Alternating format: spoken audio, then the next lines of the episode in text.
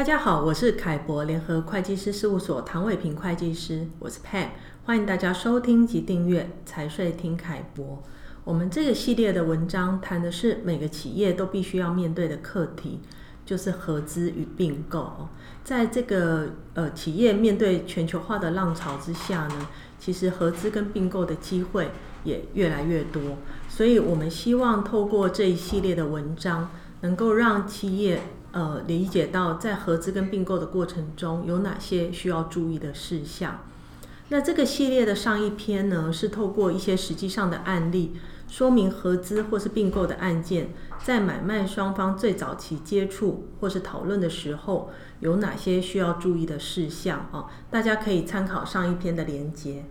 那等到买卖双方有了初步的意向之后，接下来就会进入包括像尽职调查。股权协议内容的讨论跟协商，呃，交割过户啊、还有后续价格调整这些程序。那接下来呢，我就请 Steven 帮我们做案例的说明。大家好，我是 Steven，以下为案例说明。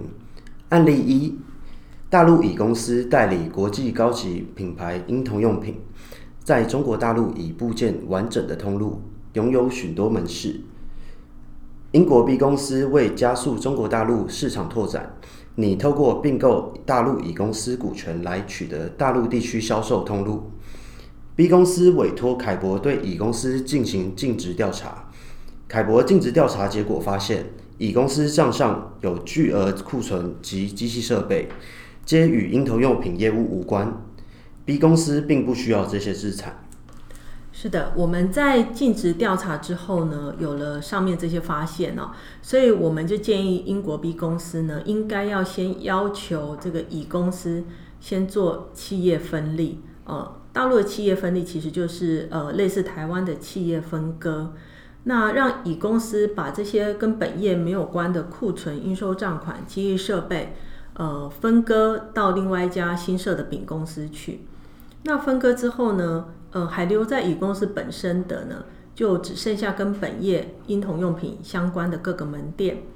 那这样子比较单纯哦。那之后英国 B 公司再来收购这个分割后的比较单纯的乙公司。那由这个案例可以知道哦，尽职调查的结果往往会影响到呃投资的架构或是投资的方式。像上面这个案子，我们就会要求乙公司先做完分立之后，呃，我们再来收购它。那实务上也呃很常会遇到这样的状况哦，就是本来买卖双方呢，大家都谈好了是用股权收购，就是买股权的方式。可是尽职调查结果发现，这个被收购公司可能存在有巨额的或有负债，或是有大额的税务风险。那买方呢，不愿意承担这些不可控的风险，所以呃双方就协商说好，那只买资产。就不买股权哦，单纯是收购这个资产。那下一个案例，嗯，案例二，新加坡 C 公司拟以新台币一亿元购买台湾 B 丙公司股权，并委托凯博进行尽职调查。凯博尽职调查结果发现，丙公司存在未决诉讼，预估赔偿金额约一千万台币。是的，我们有了这个发现之后呢，我们就建议新加坡西公司呢，在股权收购合约这个付款条件哦，至少要保留十 percent 的尾款，要等到这个判决确定之后才支付。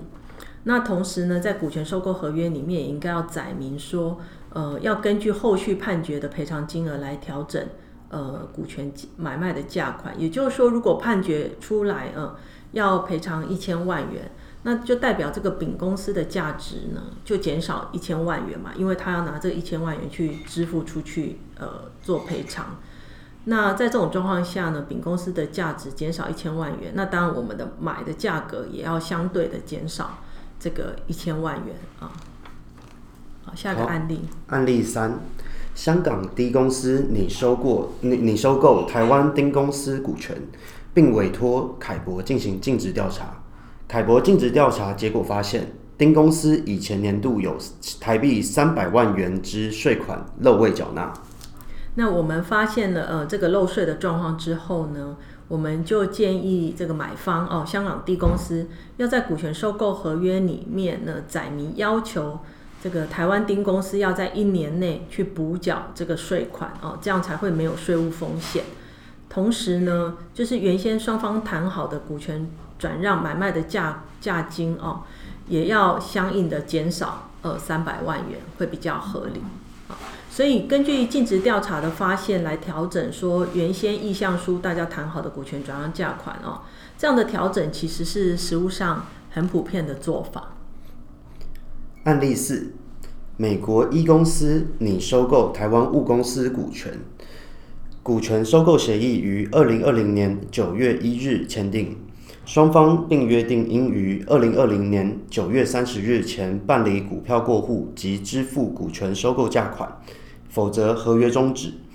至二零二零年九月三十日，投审会尚未核准此收购案件，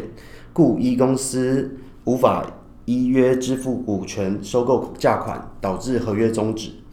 二零二零年十月一日，有另外一位买方加拿大 F 公司向物公司提出更高的收购价格，物公司转而与 F 公司签订股权转让协议。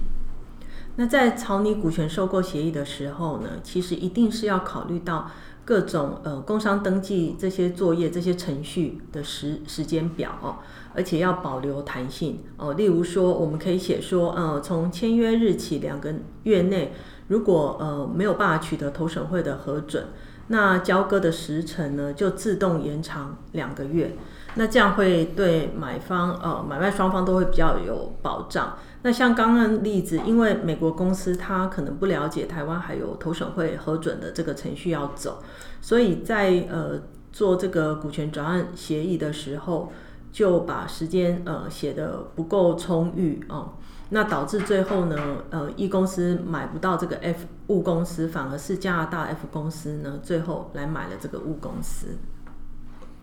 案例五，陆商跟公司拟收购台商透过境外 G 公司持有之大陆新公司股权，双方约定付款时程，签订股权转让合约时支付二十 percent，交接公司印章及人员时支付三十 percent，办理股权过户之工商登记程序后五日内支付三十 percent，过户程序完成后六个月内支付二十 percent。跟公司欲申请第一期款项二十 percent 对外付汇给境外居公司时，遭到银行拒绝。其实依照大陆相关的法令规定啊，你要呃对外付汇这个股权转让的价款啊，必须要在股权过户完成之后啊，才能对外付汇。那呃，可是如果这个卖方居公司啊。他先把大陆公司的股权过户给了这个买方，那到时候呢，买方呃已经取得了这个登记好的股权之后，如果买方呢没有依照约定付款，那其实对我们卖方来说就是一个很大的风险。所以实务上为了交易的安全，我们通常会建议客户要在股权转让协议里面载明要采用 escrow account 哦，就是共管账户。也就是约定说，买方要把各期的款项呢，呃，都要按照时间表付到这个共管账户，然后就由银行来监管。那这时候还没有对外支付啊，那等到股权过户完成之后呢，再由银行办理对外来支付付汇给这个卖方。